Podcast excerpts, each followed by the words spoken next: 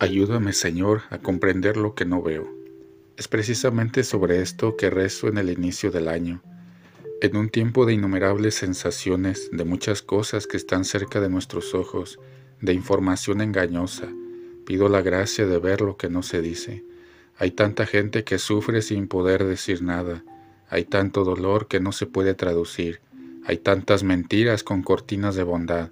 Hay tanta injusticia con reputación de necesidad. Hay tanto amor que permanece oculto. Le pido a Dios que me ayude en este nuevo año y que nos ayude a todos a acercarnos a la verdad con los ojos vueltos a la luz que conquista todo oscurantismo, con los ojos vueltos al alma, que sobrepasa el racionalismo desenfrenado y que no es capaz de percibir lo que está oculto. Que tengan un feliz año 2023.